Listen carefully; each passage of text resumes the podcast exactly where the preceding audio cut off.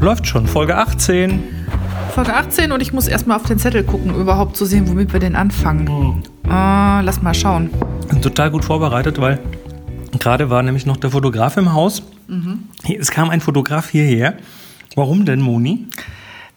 er hatte die undankbare Aufgabe, mich abzulichten, die ich ja äh, vor, ich bin ja, ja, ich bin ganz schlimm äh, als, als Model vor der Kamera, also mich gruselte immer. Nee, ähm, es ist so, dass es äh, im Süden Deutschlands ein Krankenkassenmagazin gibt, also eine Krankenkasse, die regelmäßig Themen ähm, fokussierte Magazine herausbringt. Für ihre Mitglieder? Für ihre Mitglieder und auch für die Mitarbeiter, glaube ich, zum großen Teil. Und die machen jetzt eine Ausgabe über analog versus digital oder beziehungsweise eigentlich über digital. Aber ja, man könnte ja mal, oder wenn man digital sagt, kann man eigentlich an analog nicht vorbei. Und da gibt es einen ganzen Artikel über diverse analoge Aspekte. Da gehe ich jetzt mal nicht zu sehr ins Detail. Auf jeden Fall brauchten sie noch was zur analoge Fotografie und haben mich gefunden. Und, ja, ähm, wegen, ich, wegen Buch und so. Ja, wegen Buch und auch wegen der Workshops. Und ähm, kurz bevor wir nach Inzighofen zum Klostergeister-Workshop aufgebrochen sind, habe ich dann noch einen Abend mit einem Journalisten telefoniert, der mit einem Telefoninterview mit mir geführt hat. Und dann fehlte noch das Foto. Und das konnte nun schnell, schnell nicht passieren. Das konnte auch nicht passieren, wenn wir in Inzighofen waren. Und so war heute ein Fotograf da und hat mich zusammen mit meiner Großformat und mit dem ganzen, mit der Vitrine, mit unseren Schätzchen abgelichtet. Ist übrigens kein kleines Magazin, das hat eine Auflage von über 200.000. Ja. Ja. Und es wird online sein. Also wenn es dann raus ist, ähm, dann gebe ich vielleicht mal einen Link durch. Gehen wir Bescheid. Also, der Klostergeister-Workshop ist rum. Wir haben ja die letzte Folge auf dem Klostergeister-Workshop nach dem ersten, nach dem Analogtag aufgenommen auch so ein bisschen in der Annahme, dass danach dann das Analoge wahrscheinlich für den Rest des Workshops ein bisschen rum ist. Ja, das, Dem war nicht so. Das war ja anders. Es war nicht ein bisschen rum, es ist eher ein bisschen entgleist, könnte man sagen. Das, also ich bin völlig fasziniert, weil das ist ja kein Analog-Workshop, aber wir hatten dann irgendwie fünf, sechs bis sechseinhalb Großformat-Kameras auf diesem Workshop. Wenn man die spezielle mitzählt, über die wir gleich reden, sogar sieben. Ähm, ja, und äh, viel, viel Mittelformat und irgendwie gefühlt hat fast die Hälfte des Workshops irgendwas Analoges dabei gehabt. Absolut. Also ich meine, das, das Analogeste, auch wenn es nachher digital gefüllt wurde, das muss ich vielleicht auch mal noch erzählen, weil das fand ich so schön, waren die ganz besonders analogen Bilderrahmen, äh, die die eine Gruppe mit Bildern gefüllt hat. Und zwar oh, als hat Projekt. Ein, als Projekt hat ein Teilnehmer ein Jahr lang seine Fischdosen, ähm, die er geleert hat, mit, so von Makrele und also er ne, sagte, wie andere sich irgendwie mal ein Stückchen Käse schnappen, wenn sie abends ein kleines Hüngerchen haben, ähm, holt er sich halt gerne mal eine Fischdose und hat die dann alle in der Spülmaschine schön bei 70 Grad gereinigt und aufbewahrt, um darin ein Projekt in Inzighofen ähm, abzubilden. Und so sind wir alle fotografiert worden. Wir hatten die Aufgabe, uns auf, einem, auf einer abgesteckten Fläche, auf einem Fußboden ähm, so zu drapieren, wie es sich wohl anfühlen würde, in einer Fischdose zu liegen.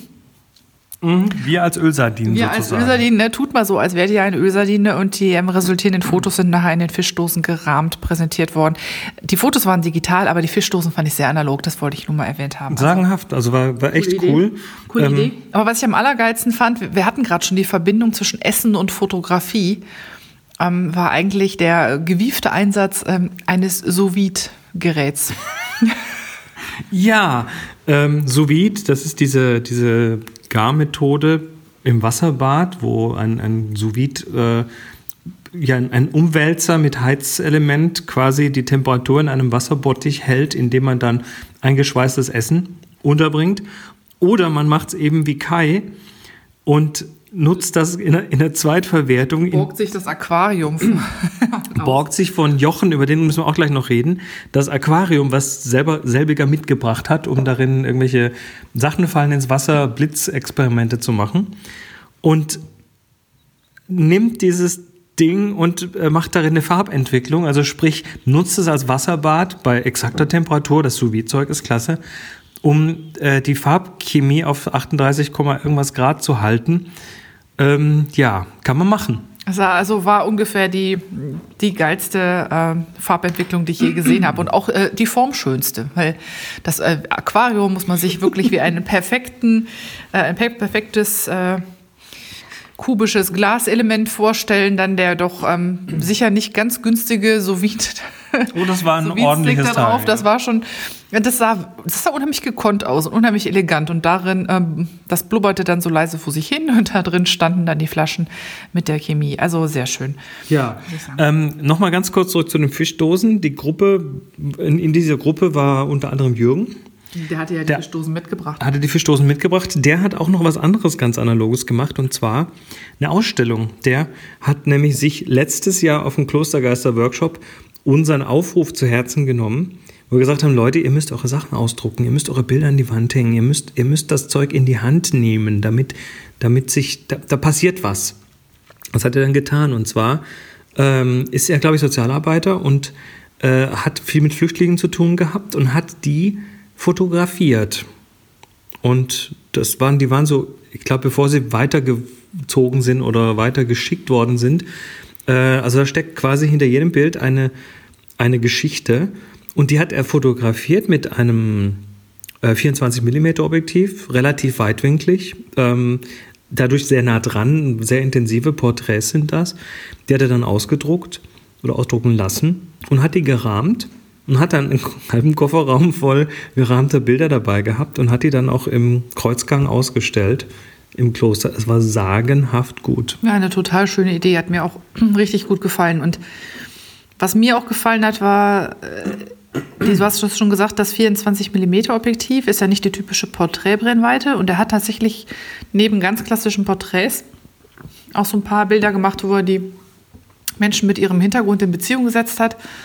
Teilweise so das Kind im Vordergrund und die Mutter irgendwo im, im, im Raum weiter im Hintergrund, dann im Dunkeln, im Schatten liegen, aber noch so, dass die zueinander passten. Oder auch ähm, viele Flüchtlinge werden ja auch äh, in Sportvereinen mit, ähm, mit eingebunden.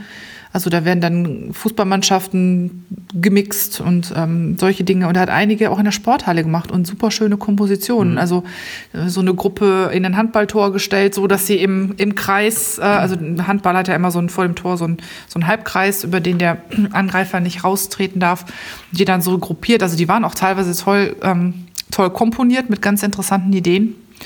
War auf jeden Fall sehr, sehr sehenswert. Ja, ähm, dann hatten wir die berühmte Leuchtplatte dabei in mehrfacher Ausfertigung. Das sind diese LED-Leuchtplatten, die verlinke ich nochmal.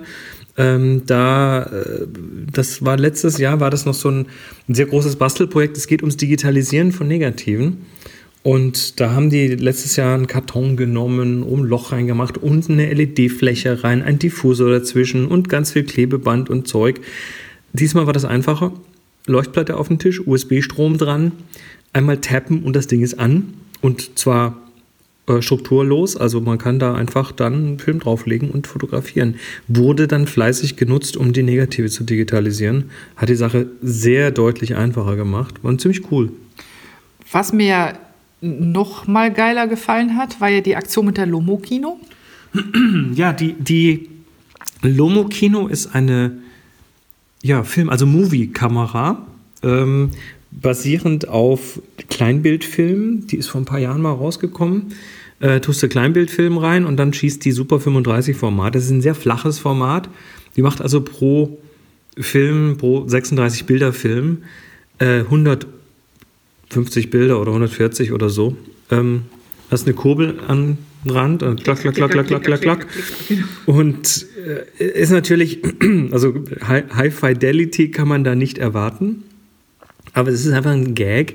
Und wir haben ja diese Lomo-Kino dann nicht nur benutzt, um da äh, Film durchzuziehen. Übrigens äh, danke an den Peter, der uns da zwei abgelaufene Farbfilme zur Verfügung gestellt hat, äh, sondern Ja, eben. Jetzt kommen wir zu Jochen. Erstens war es abgelaufener Film und der war auch schon ziemlich mausetot offensichtlich. Naja. Und dann äh, unser Moment, äh, erstmal, also der Film war abgelaufen, der Farbfilm ging dann an Kai, der in seinem sous bad diesen Farbfilm entwickelt hat. Ähm, fachgerecht, muss ich dazu sagen. Also da ist nichts schief gegangen. Und dann hat sich herausgestellt, es ist fast nichts drauf. Also es war wirklich sehr, sehr dünn, Es was da war noch fast übrig nichts war. drauf, vor allen Dingen dann, wenn wir versucht haben, Innenaufnahmen zu machen. Ja. Die Sachen, die was geworden sind, sind alle bei Tageslicht draußen entstanden. Aber auch die musste man extrem zupfen. Da war also nicht viel Kontrast auf dem Film. Hat aber funktioniert. Das wurde dann nämlich ich meine, wie willst du das digitalisieren? Ne? Denkst du, okay, jetzt muss ich hier scannen und dann zerschnippeln und so weiter, aber um das zu scannen, das, das ist nicht so einfach. Jetzt kommt Jochen ins Spiel, unser Chefbastler, der auf den äh, Klostergeister-Workshops immer sagenhafte Dinge mitbringt. Diesmal hat er unter anderem, wir kommen gleich nochmal zu ihm für was anderes, aber unter anderem den, ich glaube, er nennt den Lo Klostergeister Lomo-Kino-Scanner, mhm. Version 2.1. Also ihr müsst euch vorstellen, eine Maschine, die eine Leuchtbox enthält und die einen äh, schrittmotorgesteuerten Vortrieb enthält, um den Film vorzutreiben und ihn anzuhalten und dann einer Kamera zu sagen, mach jetzt mal ein Bild. Und war bestimmt ein Arduino dran, oder? Ja, mit Sicherheit war dann, ganz sicher war dann Arduino dran und der hat dann äh, nicht irgendwie äh, Löcher gezählt im Film, weil der will auch irgendwann ein Mittelformat damit scannen, der hat keine Löcher, sondern er hat gesagt, okay, wir scannen das erste, äh, wir, wir, er, er, gibt die Position des ersten Bildes an, macht dann, äh, sagt dann dem Ding, jetzt fahr mal weiter bis zum zweiten Bild, zeigt ihm dann, hier ist das zweite Bild und dann fährt er acht Bilder nach vorne, dann wird das achte Bild eingestellt oder das zehnte Bild dann eingestellt und aus dem Mittelwert macht er dann die Abstände und das hat sehr gut funktioniert. Wir hatten hinterher tatsächlich zwei durchgescannte Lomo-Kinofilme, die wir dann dem Boris gegeben haben. Der Boris hat sie in Lightroom bearbeitet, um dann kontrastmäßig rauszukitzeln, was geht. Und dann haben wir diese Einzelbilder in Final Cut Pro äh, dann zu einem Film zusammengebaut, den wir dann am Freitagabend bei der Projektvorstellung abgespielt haben. Sagenhaft, sage ich da nur. Ja, nee, war total schön. Aber ble bleiben wir noch mal kurz beim Jochen, weil äh, der hat noch ein anderes Ding gemacht. Äh, der hat sich vor Jahren mal eine, so einen He Hexakopter, so einen, so einen äh, sechs, pro, pro, sechspropellerigen ähm, Multikopter gebaut. Mit dem wurde letztes Jahr das erste analoge Luftbild vom Kloster Inzikofen geschossen und zwar mit einer Box, die da drunter hing und die er über einen Servo ausgelöst hat. So weit, so gut. Da denkt man ja, das ist nicht mehr zu toppen. Genau, das, das ist nicht mehr zu toppen. Ähm, er hat es getoppt, indem er dieses Mal eine Großformatkamera, 4x5 Zoll Großformatkamera unter diesen Hexakopter gehängt hat, der, also. Er hatte da auch mit äh, Gewichts Beschränkungen natürlich zu genau. kämpfen, weil der Hexakopter hat ein maximales Gewicht, was er in die Luft kriegt, ohne dabei zu taumeln und gleich wieder abzuschmieren. Weshalb diese Kamera in Leichtbauweise entstanden ist. Also muss ich kurz erklären. Also der, er hat quasi eine, eine Linse gefunden, die möglichst klein ist und trotzdem das Großformat ausleuchtet, ähm, hat die dann mit mit Hölzern quasi an eine Rückwand gebaut, also hinten ein internationales Rückteil dran gebaut. Und das hat das Gewicht vorgegeben. Also Linse plus äh, Rahmenkonstruktion plus Rückwand mit, mit Filmkassette hat das Gewicht vorgegeben. Und dann, äh, um dann da quasi noch einen Balken drumherum zu bauen, der lichtdicht ist, hat er Black Wrap verwendet. Wenn man das mal nachguckt, das ist ein Alu Aluminium, eine dicke Aluminiumfolie die geschwärzt ist auf beiden Seiten. Und damit kann man sowas tatsächlich super bauen, weil er hatte nämlich für den Korpus der Kamera dann am Schluss eigentlich nur noch 40 Gramm übrig. Das war auch ganz gut, dass er da so drauf geachtet hat, denn äh, die, die erste, der erste Flugversuch ähm, ist ja auch erstmal schief gegangen. Ähm, ähm, ja, ein bisschen. Also das Ding flog, flog, erstmal in die Hecke. Das hatte wohl damit zu tun, dass die, die Fernsteuerung falsch rum konfiguriert war. Das ist auch überhaupt nicht schlimm. Also das ist jetzt auch nicht als peinlich Dabei, zu finden, nein, sondern das war ein großes Hallo für uns alle. Dabei hat dann der, der Korpus der Kamera, der Balken, hat, hat einen, einen Riss bekommen. Genau. Äh, dann war das Bild nichts und dann musste man den nochmal reparieren. Oder er hat den nochmal repariert am nächsten Tag. Fand dann tatsächlich ein erfolgreicher Flug statt. Ähm, es gibt vom Kloster Inzighofen tatsächlich ein scharfes Ne, weil das war hypofokal eingestellt ja, und so. Genau, ein scharfes mit, 4x5 mit Hyperfokaltechnologie. ähm, ein scharfes 4x5 Zoll Foto aus der Luft vom Kloster Inzighofen. Äh, ja, was willst du sagen? Er hat zum, um das Bild komponieren zu können, hat er noch eine kleine digitale Kamera oberhalb der Großformatkamera an, de, an die Drohne geklebt mit die, die man dann auf einem Remote-Display lokal unten am Boden quasi als Kompositionshilfe verwenden genau, konnte. Genau, die, die peilte quasi über Kimme und Korn grob an, was dann eigentlich die 4x5 sehen würde. Ich habe ihn gefragt, ob er nächstes Jahr 8x10 mit hochnimmt. Da meint er nur, wenn wir eine 8x10 zum Workshop bringen und da vorführen.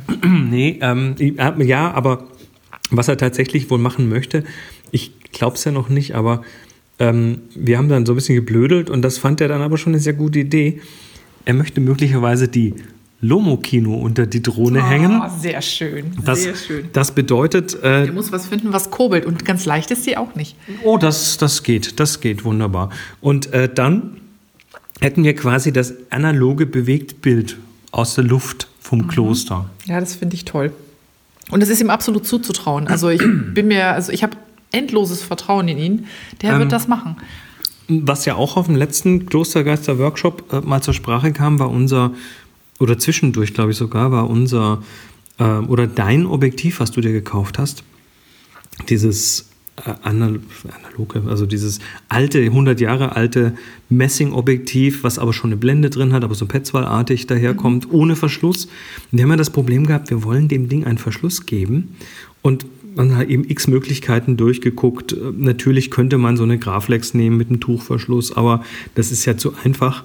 Ähm, und die jetzt aber auf einen normalen Verschluss drauf zu bauen, also auf einen Kopal-Verschluss oder einen Kompo oder sowas, ähm, das war jetzt auch irgendwie nicht ganz so einfach.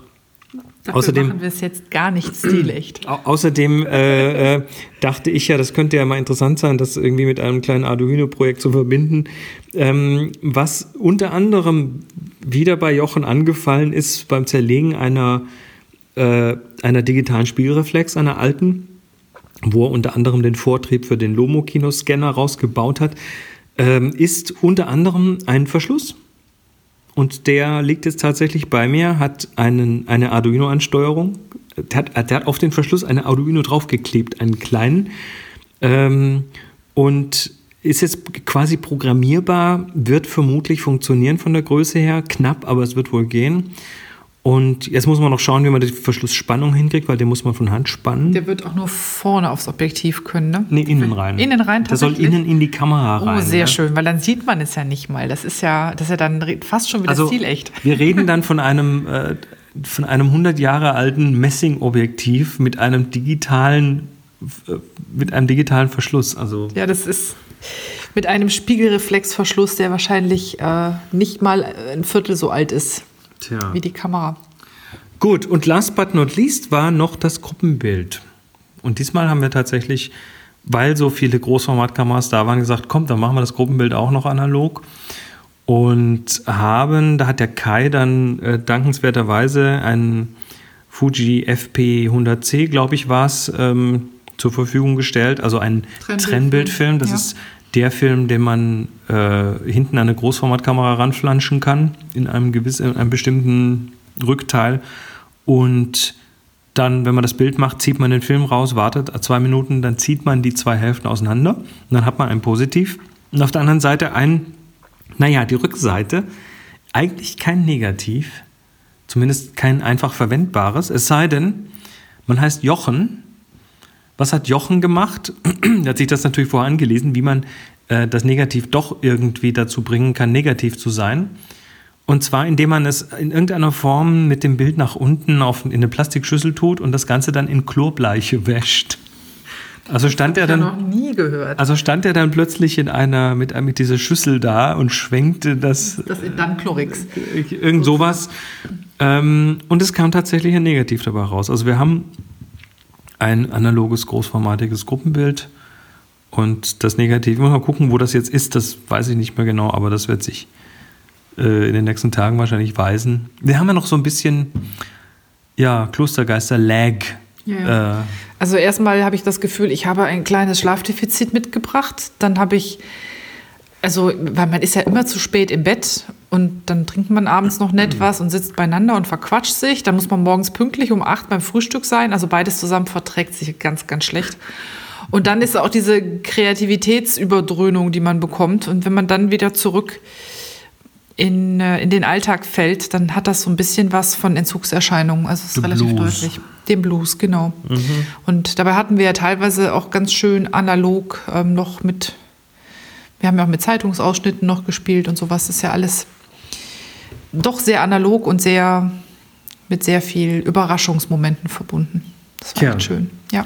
Gut, dann ähm, war es das auf jeden Fall jetzt vom deutlich analogeren Klostergeister-Workshop, als ich dachte, wobei keiner musste. Ne? Nur außer dem Montagmittag war das völlig freiwillig.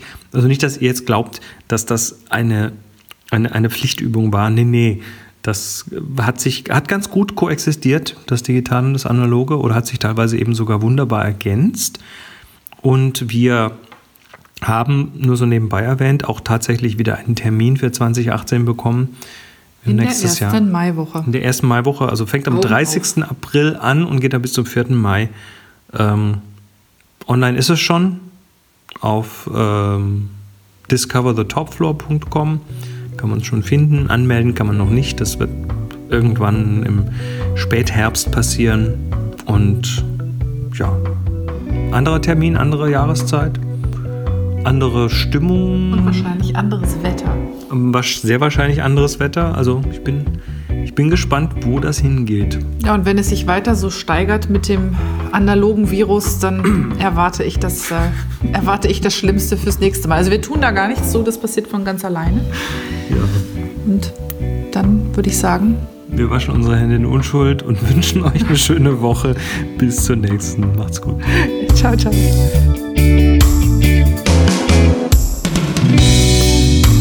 Absolut analog ist eine Viewfinder Villa Produktion mit Monika André und Chris Marquardt. Weitere Informationen auf absolutanalog.de.